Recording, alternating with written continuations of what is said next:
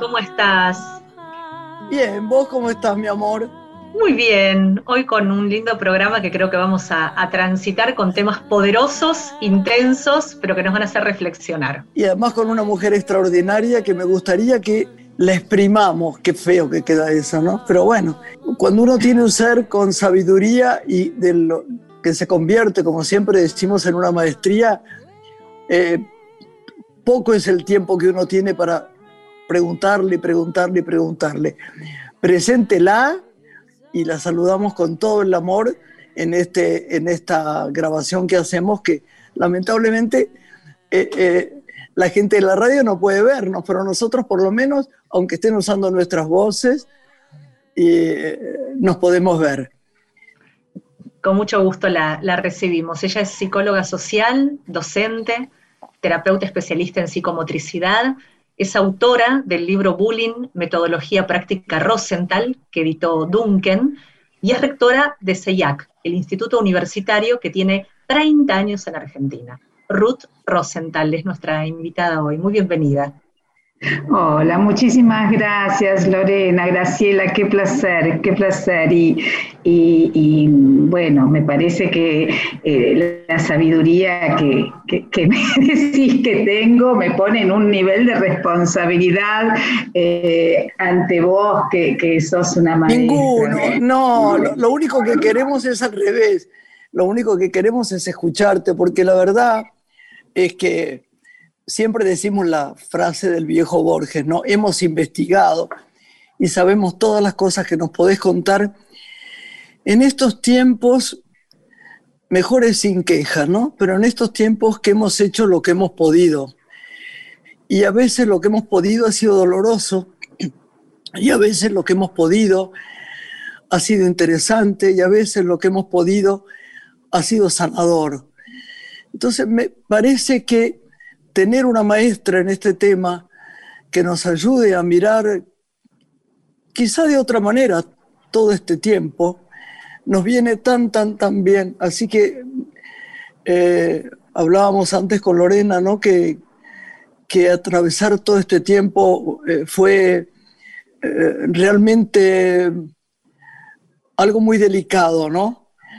Porque si la queja estaba delante del sentimiento de empujar la vida y de conformarnos con lo que tenemos, y si la, duda, la oscuridad, eh, la tristeza nos ganaba, era muy peligroso, por lo menos en mi pensamiento.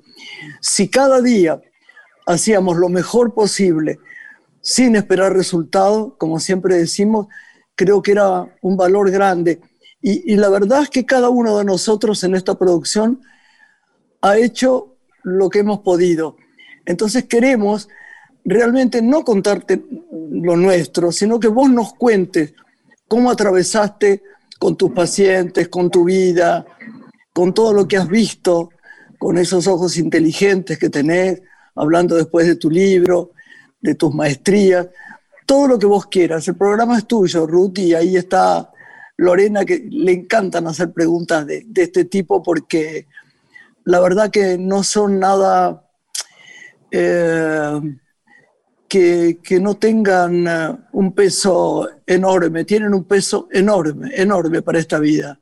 Muchísimas gracias. Sí, eh, realmente la vida nos plantea permanentemente desafíos y nos invita a cada uno de nosotros a poder ponernos en un lugar.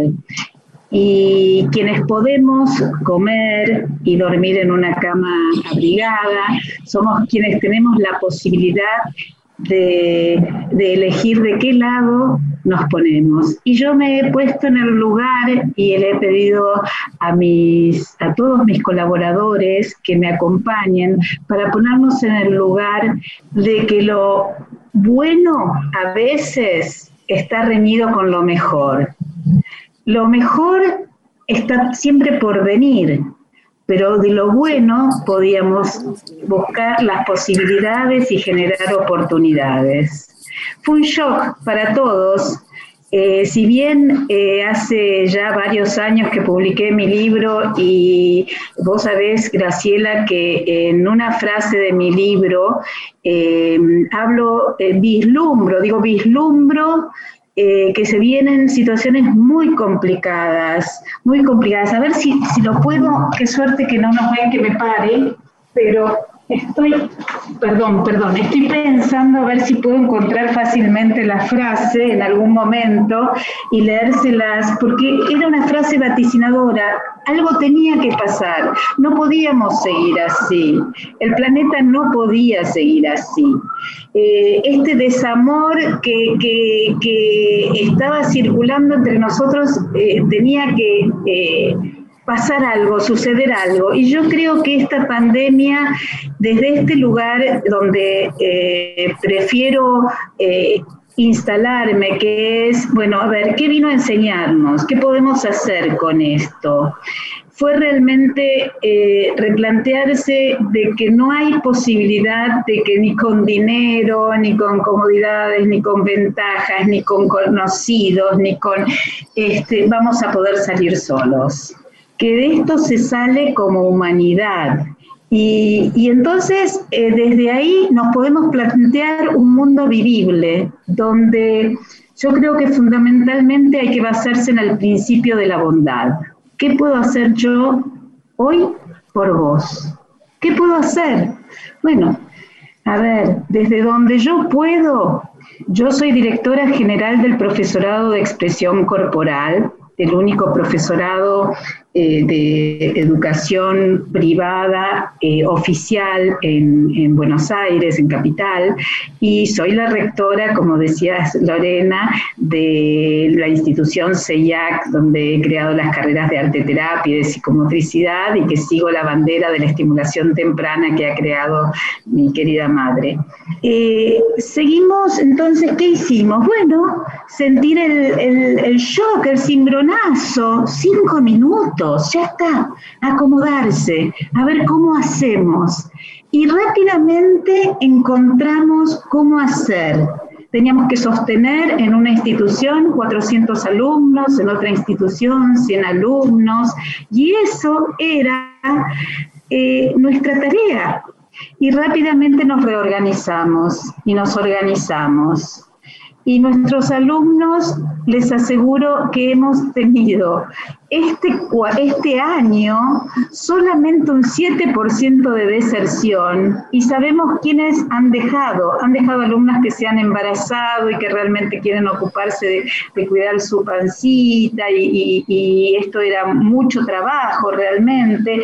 Eh, a ver, lo que hicimos fue, desde lo que nosotros podíamos es, nadie se va porque no puede pagar la cuota. ¿Y cómo hago? Pero, no, no, no, a mí no me importa. ¿Tenés ganas de estudiar? Ahora se estudia. Qué bueno. Aferrate a tus estudios y a tu deseo y a tu proyecto, porque yo lo que quiero, y con esto me vas a ayudar, yo he creado las carreras de psicomotricidad y arte terapia, porque siento de que esto es lo que yo puedo dar en esta vida y no puedo hacerlo yo. Yo soy un pequeñito eslabón en la formación de nuevos formadores, de nuevos terapeutas, de nuevos profesionales.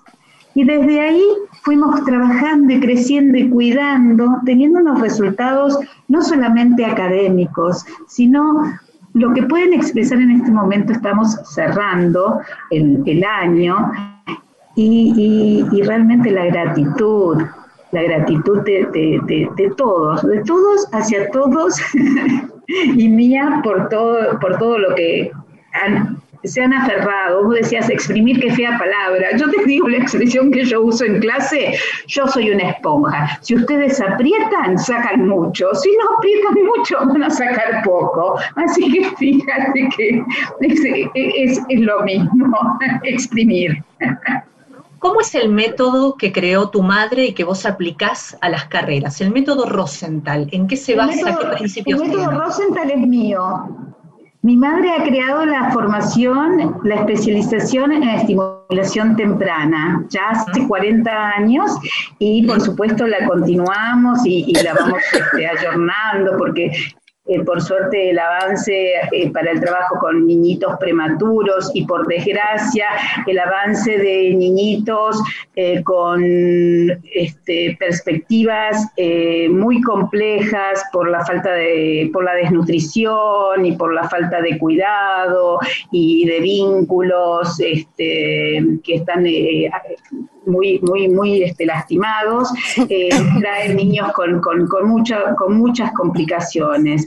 El método Rosenthal lo he creado yo. El método Rosenthal es una metodología que entiende que em, lo que se necesita hacer es dar lugar a que las emociones surjan, eh, puedan expresarse eh, cuando digo las emociones surgen y puedan expresarse, es también expresiones que, no nos gustan, como puede ser el enojo, eh, el mal humor, la rabia, porque están dentro nuestro. Entonces la propuesta es dejar que salgan y encontrar el modo una vez que salgan, cómo generamos desde esta, este sentimiento destructivo la posibilidad de construir y construir, realmente construir. Llevado esto al ámbito de la educación o llevado al ámbito de la terapia, es poder encontrar que nuestro ser, cada uno de nosotros, es un abanico,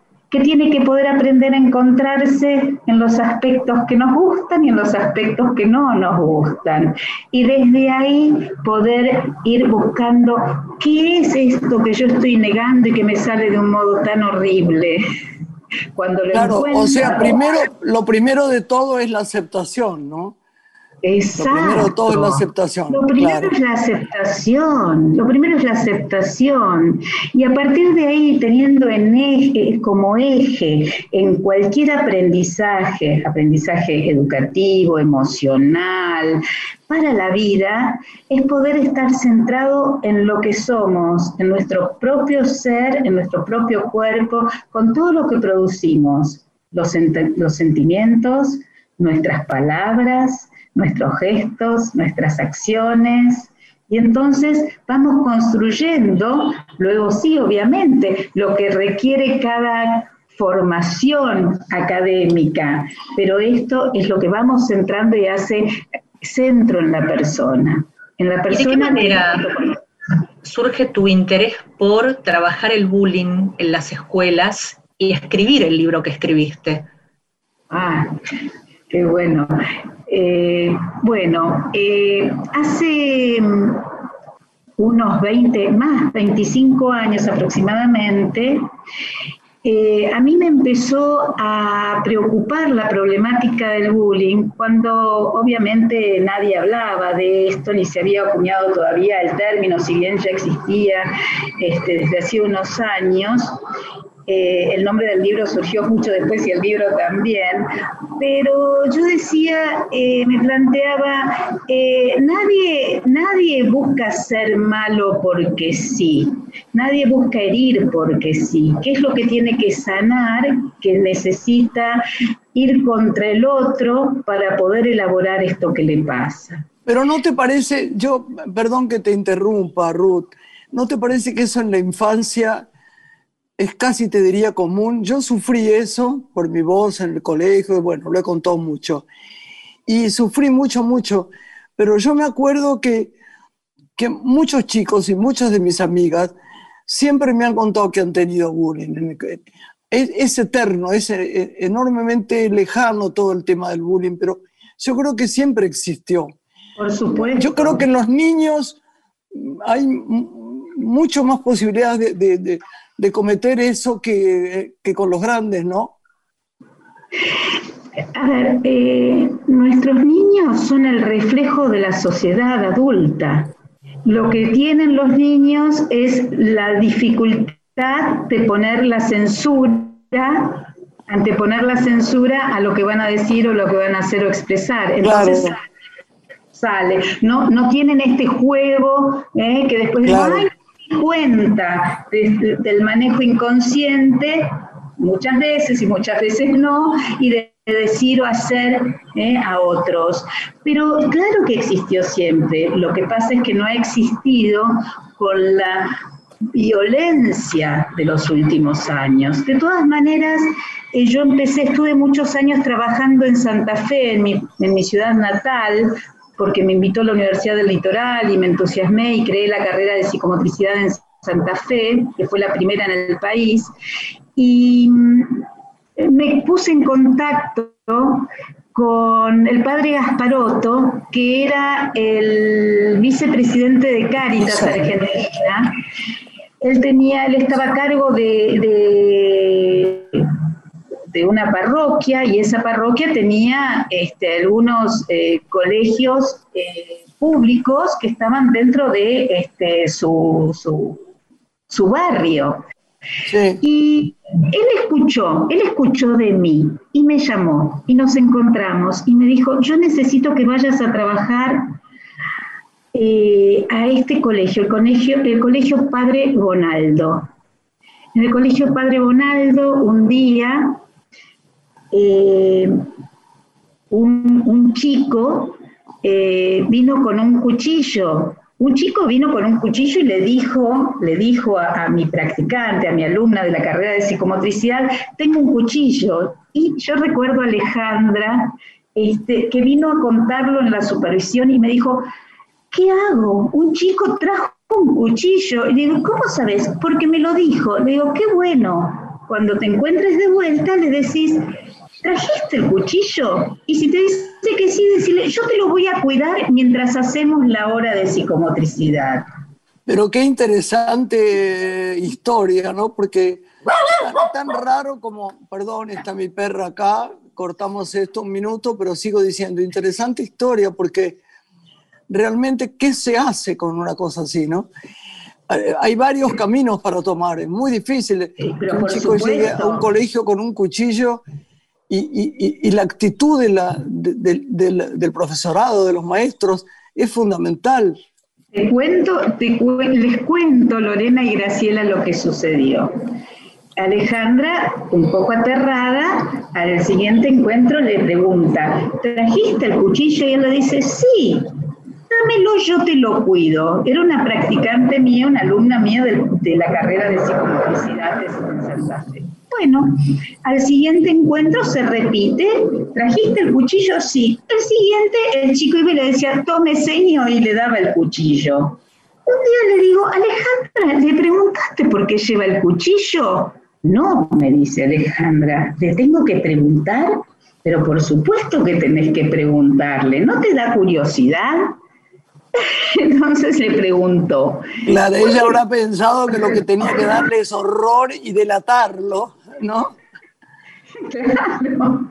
Le tocó, le tocó una maestra muy poco cuerda, pobre Alejandra. Entonces le preguntó, ¿por qué traes el cuchillo? Y el chico le contestó, yo traigo el cuchillo porque cuando yo vengo de mi barrio para la escuela, siempre me quieren robar otros chicos más grandes las zapatillas.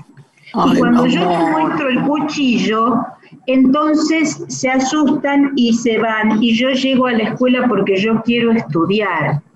Si a mí me sacan las zapatillas, a mí no me dejan. Yo no puedo venir a la escuela descalzo. Pero mira qué increíble, ¿no? Qué increíble, pobre, qué, qué estado de violencia hay en todo, ¿no? hagamos otra, hagamos otra lectura. Veamos esto como hemos quedado en que íbamos a hacer. Mirar lo posible y mirar esto con echándole luz. Miren qué lindo, el chico quería estudiar, el chico no era para lo que piensa un adulto rápidamente, eh, y, bueno, y puedo arriesgar decir que otros eh, periodistas enseguida hablan de, lo mal que está este, esta, estos jóvenes, estos niños de hoy con la violencia, y etcétera, etcétera. Bueno, fíjense que no, no era un chico violento. La sociedad. No es la otra cara, siempre que uno a veces no ve, ¿no? Es la otra cara. Exacto, exacto.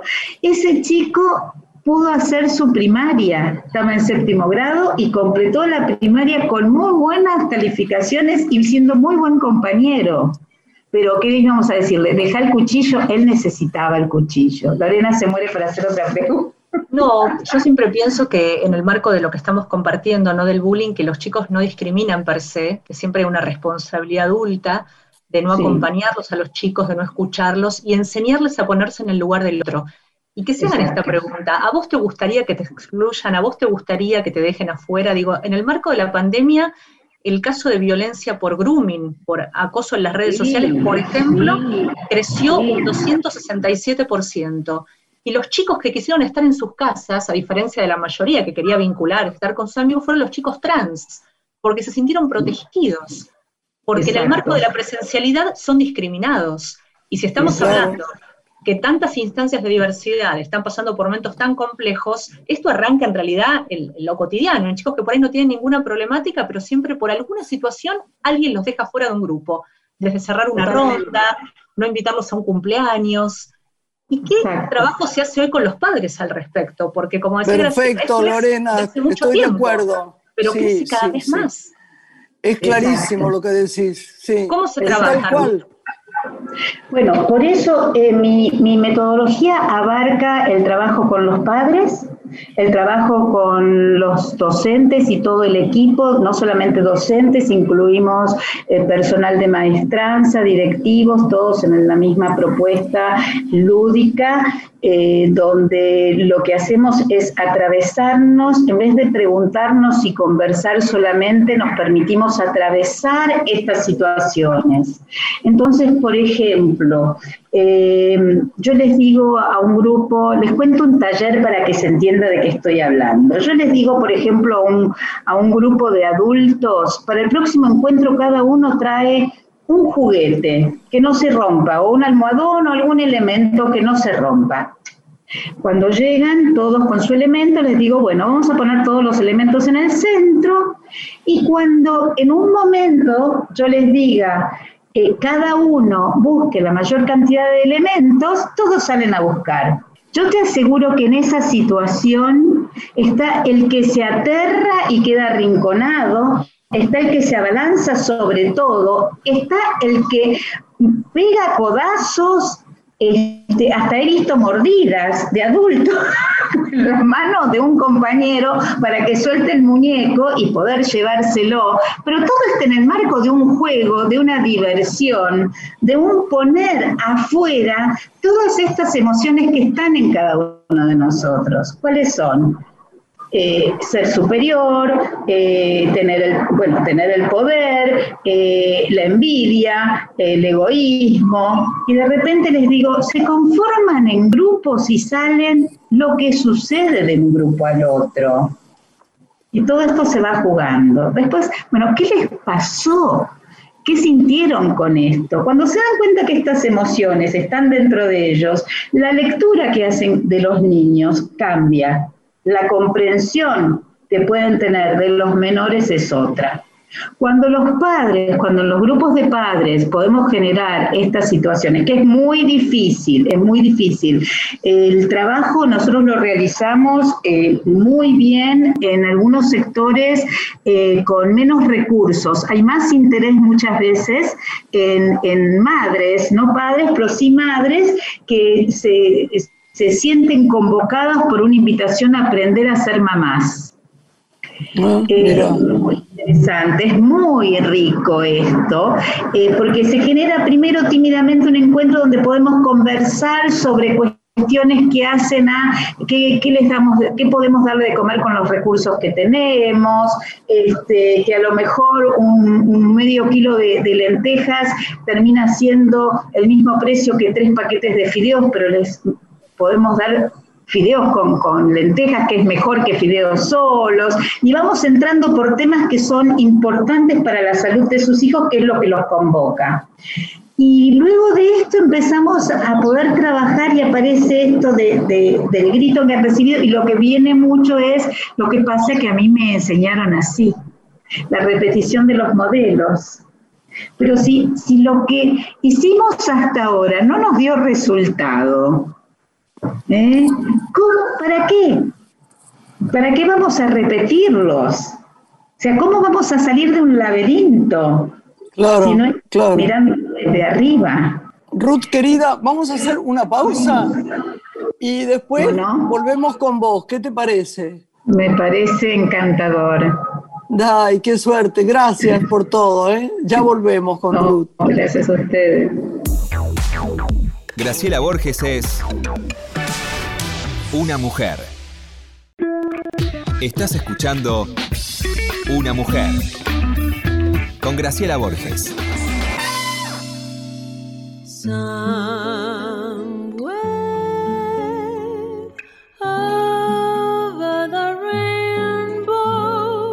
Seguimos acá, Lorenita. Sí, en compañía de Ruth Rosenthal, en la primera parte de esta nota estuvimos conversando con ella acerca de inclusión, de bullying, del juego como herramienta de, transformación social y nos preguntábamos eh, cuán importante es, Ruth, te trasladamos esta inquietud, trabajar con los papás, ¿no? Para que los chicos no tengan los ojos distraídos, se puedan vincular con respeto ante lo diverso, ante un otro que es diferente a uno, y tener de grandes vínculos mucho más sanos. Exactamente. Lo que decía hace un ratito Graciela, sabiamente, es la aceptación. Eh, hay que trabajar para que cada uno se acepte a sí mismo. El que se acepta a sí mismo no necesita agredir a otro, no necesita descalificar a otro. Y sí puede tender la mano a un otro y saber que el otro es un nosotros. Claro, y vos sabés que pienso yo que también, por eso Lorena tiene razón en eso que tiene que ver con los padres, no asustarlos, porque cuando una vez ha hecho cosas de chico o, he recibido cosas de chicos, no hacerlo sentir los lobos, los monstruos, sino decirle, a vos te gustaría que te dijeran tal cosa, sin, sin demasiado dramatismo, ¿no? Sin peleas horribles, sin castigos espantosos, como nos daban. A mí yo recuerdo una vez que me dieron un castigo espantoso porque invité a, una chica a comer a, mi casa, no, no me parecía que era grave. Y fue una cosa despiadada lo que me pasó. Y habría que haber hecho lo contrario, habría que haber dicho, ¿sabes qué? No invites sin avisar, avisanos si querés tal cosa. Eh, eh, eh, educadamente, dulcemente, ¿viste? Hablar con, esa cosa que decíamos siempre, ¿no? Con normalidad, con, con afecto, para que no perturbar al otro en su equivocación, sino decirle, sería de bueno que vos pensaros en el otro y en la tristeza que le da las cosas. ¿Qué te parece? Y eso, lo que decía Lorena, es un tema de padres, ¿no? Exacto, es un tema de padres y de los padres de los padres y es un tema de la sociedad eh, que, tenemos que, resolverlo los que tenemos eh, cierta, un poquito de claridad, un poquito más de claridad como para poder actuar en esto. Y, bueno, y a ver, eh, el que es victimario es parte de ser víctima. Eh, se pone en un lugar que realmente es muy triste y está diciendo de algún modo yo necesito que me abracen fuerte y que me digan que yo valgo, eh, que, yo, que yo estoy aquí para, para ser recibido en los brazos, en la escucha de alguien, porque en realidad eh, por supuesto que en el momento en que, eh, mira, yo les voy a contar, hace unos años a mí me, ¿cómo los pasa a todos? Me trataron de robar en, este, esperando un, que, que, abra el semáforo, ¿no? Este, y un chiquito, y yo lo esperaba con un dinero en la mano para dárselo, y se me mete adentro del, del, todo el torso adentro del auto y me dice, y dame toda la guita que te reviento. Y yo le digo, ¿qué? ¡Qué horror! Y sí, pero entonces, a ver, eh, yo me enojé y lo empujé y el chico se, se trastabilló y se cayó para atrás. Y yo la verdad que me quedé, después yo lo, escribía en Face y decía, qué triste que este chico no tenga una familia que lo contenga y una, un, un, Estado que lo respalde, que pueda tener su casa y que pueda tener su plato de comida y que pueda estar eh, pensando en que tiene un proyecto y no que necesita plata para comprarse Paco ya, porque eso es su único su única posibilidad de vida, este próximo momento inmediato y que conduce a la muerte. Entonces, eh, si yo, todos me decían, ay, qué barbaridad, pero están todos los robando, y, y, poniendo el acento en, en la culpabilidad de este muchachito. Y la culpabilidad no es de este muchachito. Por supuesto es quien a mí me podría haber atacado o lastimado o, disparado, pero él es producto de un Estado que no estuvo presente. Es verdad. Hace no mucho tiempo recuerdo UNICEF presentó un informe que hablaba de las necesidades que tenían los chicos, ¿no? Y planteaba dos aspectos, más escucha por parte de los papás y más tiempo de calidad y los chicos son poco escuchados, me parece, en este tiempo. Son los que están conduciendo la causa de la igualdad por el mundo que viene, la ética del cuidado, y no se los escucha a los chicos. Y esto habla también de los comportamientos, ¿no? Que a veces se trasladan a la escuela en relación a los otros, ¿no? Están muy solos muy solos, muy solos. Y en esta sociedad, si bien eh, fue eh, feroz y, lo, viviste muy como una situación de mucho desamor, lo que te pasó cuando invitaste sin, sin este, avisar en tu casa que llevabas una amiga, de, esa situación eh, que si bien fue dolorosa, había adultos que cuidaban y que decían claramente estos son los límites en estos últimos años vivimos un desamparo de límites y genera tanta inseguridad, tanta inseguridad. No sé dónde estoy parado, ni hacia dónde voy, ni qué puedo, ni qué no puedo.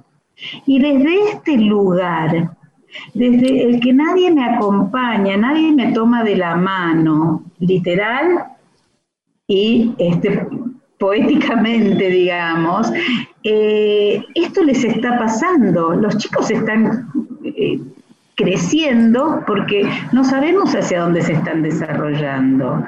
Y ¿Vos sabés qué es lo que me parece a mí que también es muy importante, Ruth? Yo estaba pensando, cada uno piensa en las historias personales, ¿no?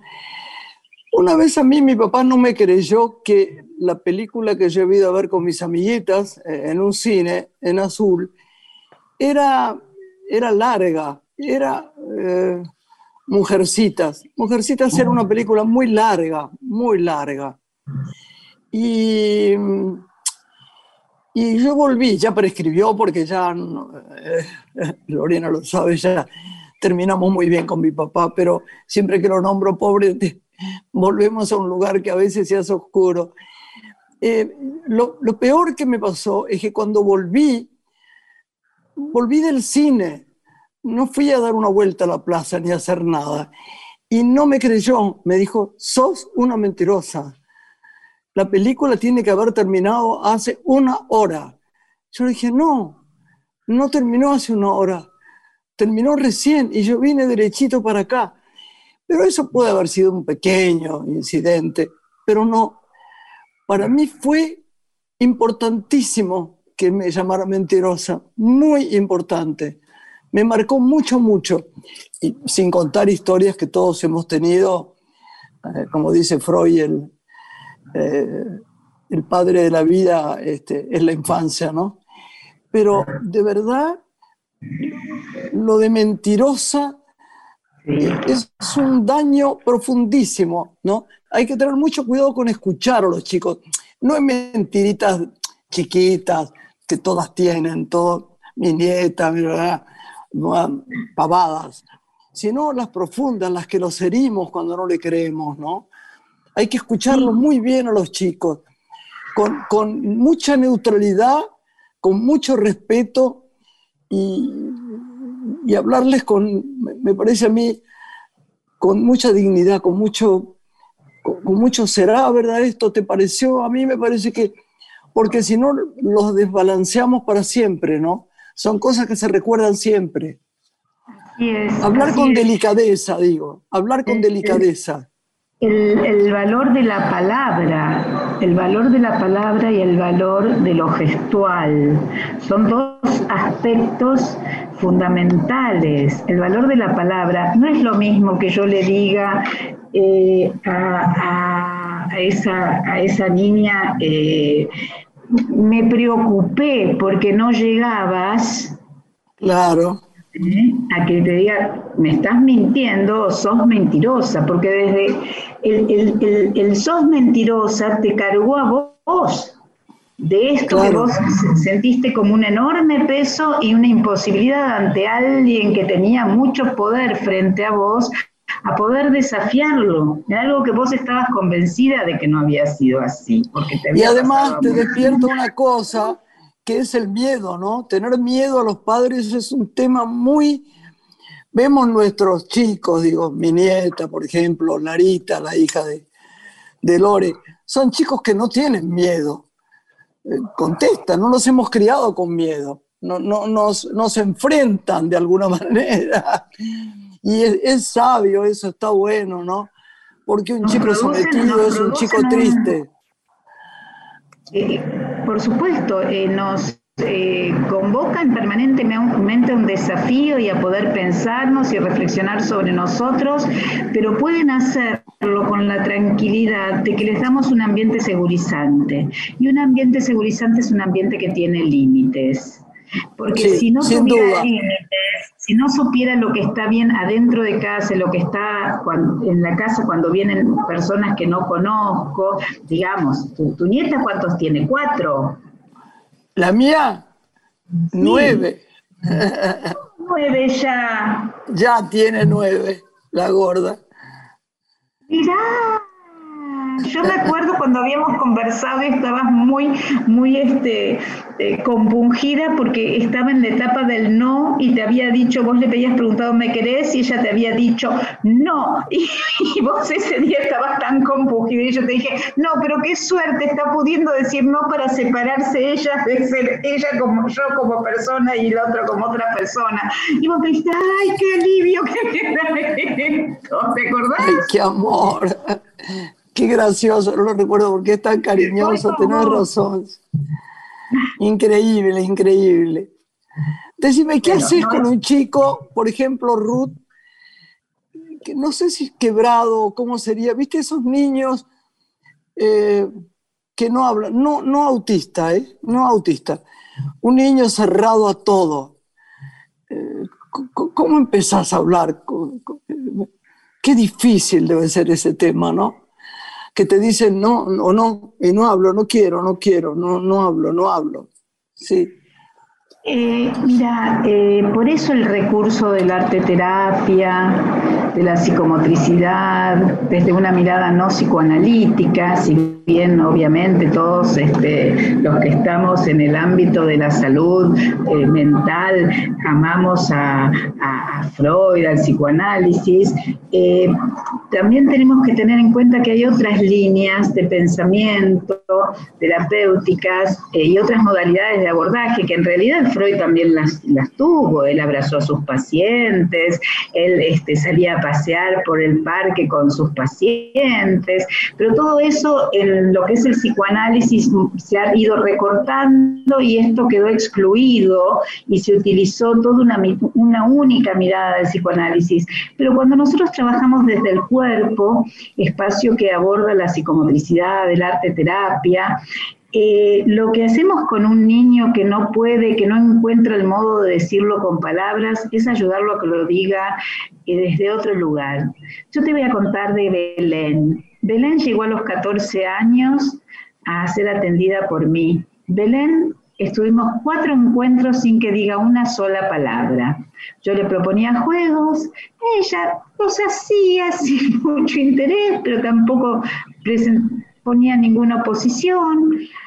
Al cuarto encuentro le propongo dibujar con una hermosa caja de, pasteles, este, de, de crayones de pastel, y con esos colores tan lindos y sobre una hoja de diario le dije, vamos a jugar a lo siguiente, te propongo. Yo hago una línea y vos haces otra línea desde donde yo terminé la mía.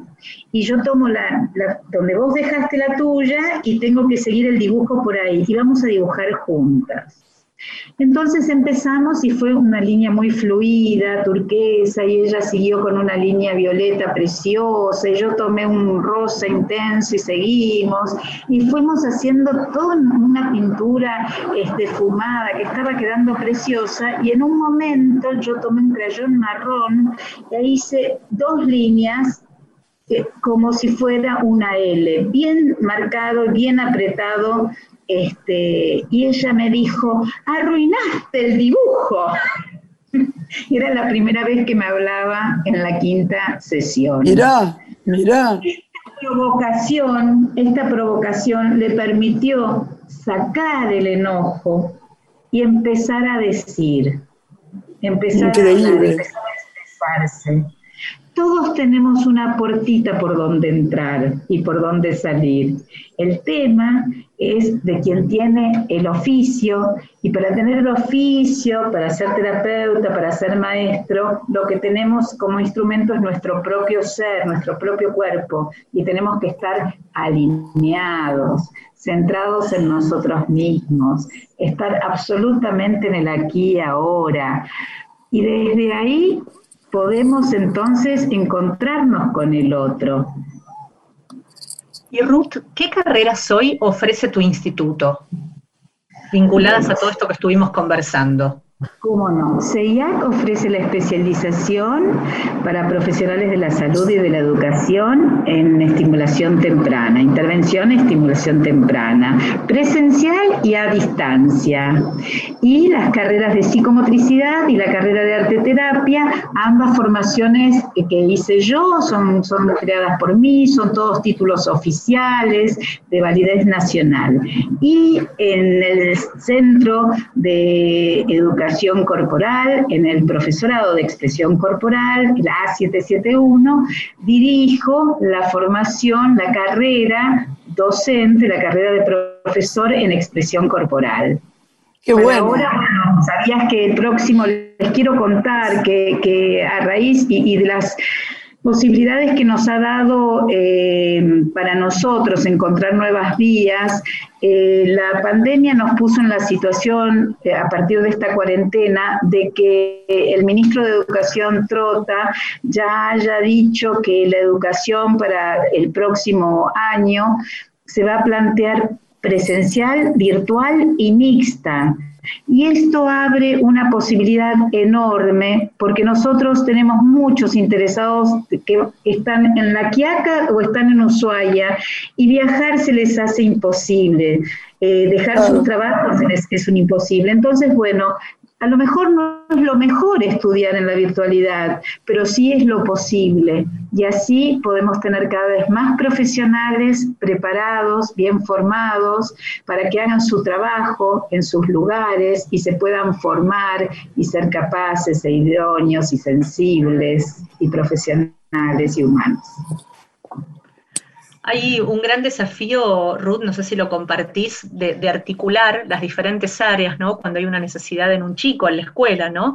Padres que se tienen que ocupar de la obra social, la maestra integradora, eh, la psicóloga, y es una lucha muy difícil en lo individual. ¿Crees que en algún momento esto va a poder este, resolverse, esta mirada interdisciplinaria y conjunta que necesita todo niño que tiene una realidad distinta? Difícil pregunta. ¿eh?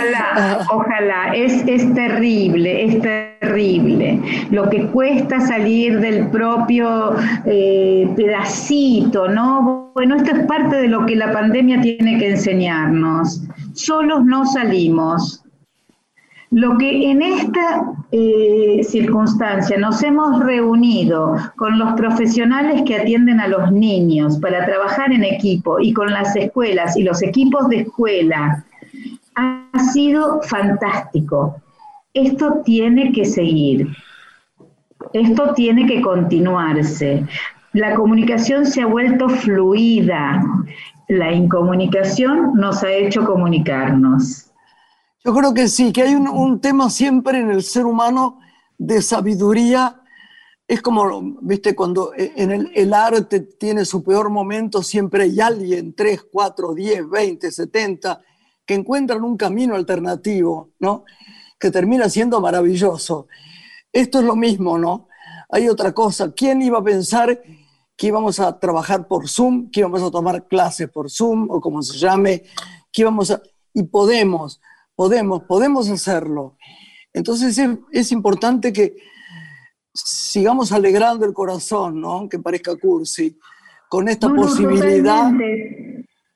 Totalmente. Con esta posibilidad de seguir, de seguir, de seguir. Por supuesto, fíjate, fíjate cómo nació, nace, nace la equidad Estamos dando un curso que, fue presentado y aprobado para dárselo la, darlo en la presencialidad. Teníamos 30 personas de distintas partes del país, La Quiaca, Salta, Jujuy, eh, Ushuaia, que les habíamos dicho que lamentablemente era presencial.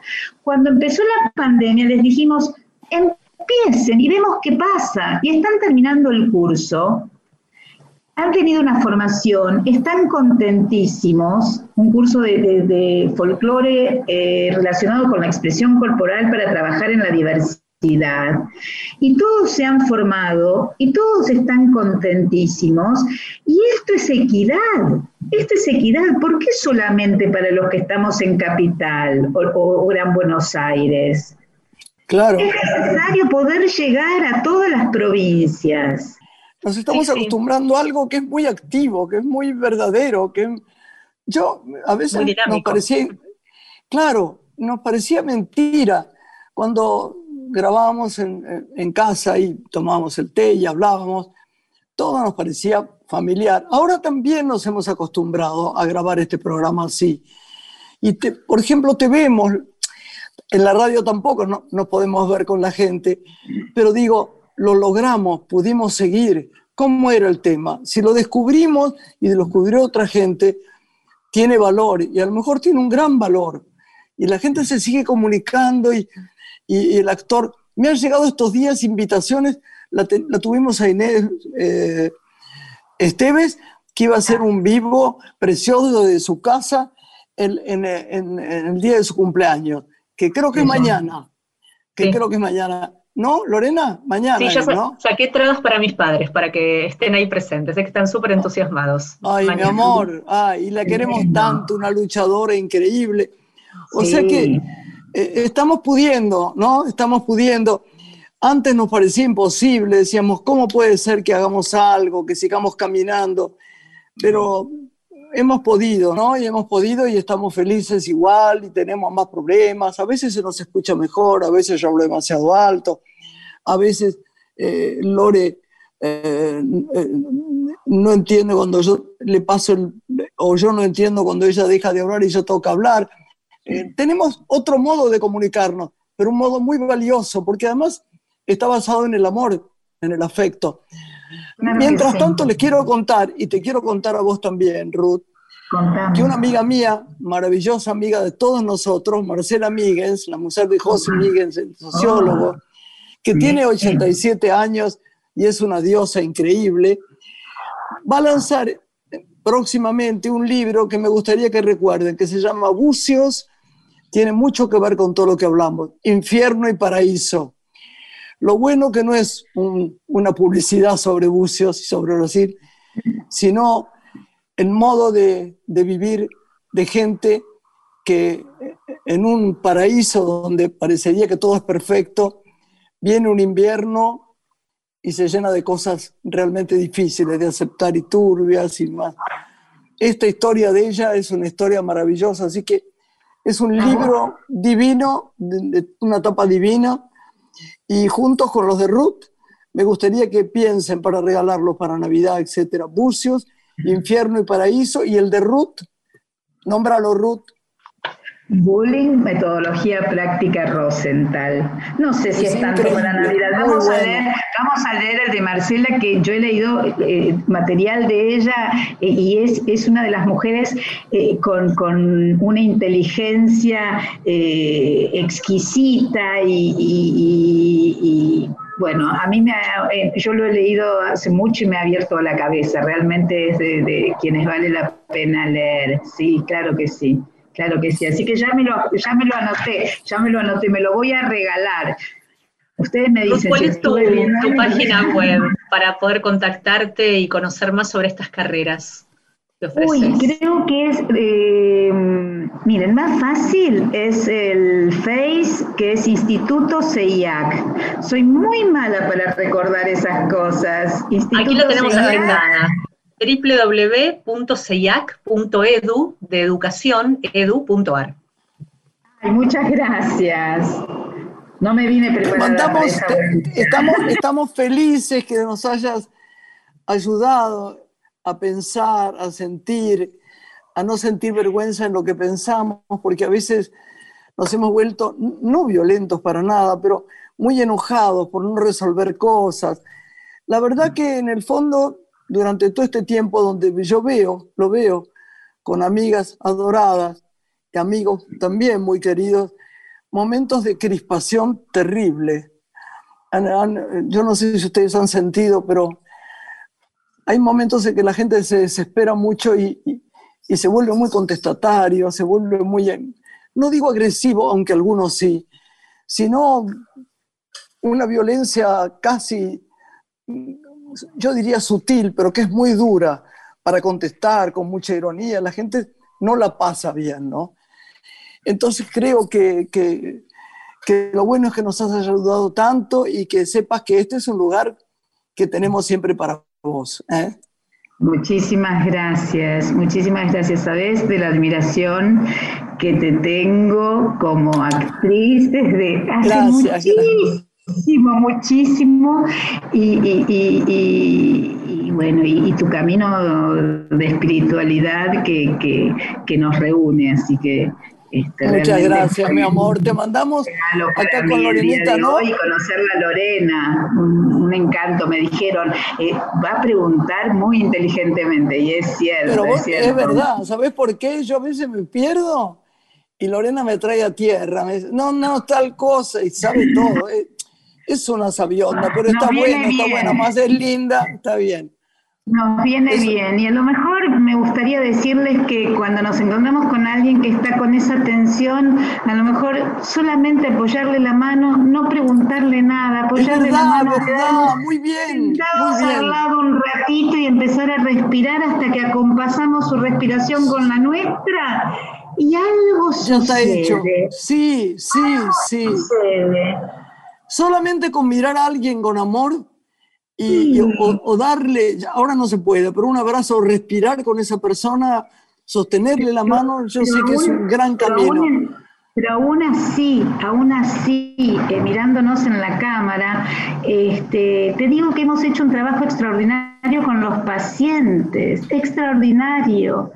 Los alumnos no Qué suerte, mi amor es verdad, se produce la magia, como vos decías. y es así. Aún a través de la, cámara se pudo producir esto y esto es maravilloso. Lo poquito que Bueno, te, te, despedimos porque nos tenemos que ir, pero muchísimas gracias, Ruth. Un beso enorme, enorme. Gracias, gracias. Adiós, Lorenita. Hasta el martes. Linda semana para todos. Linda semana para todos. Adiós, chicos. Adiós, adiós. Una mujer se ha perdido conocer el delirio y el polvo. Se ha perdido esta bella locura, su breve cintura debajo de mí. Se ha perdido mi forma de amar, se ha perdido mi huella en su mar.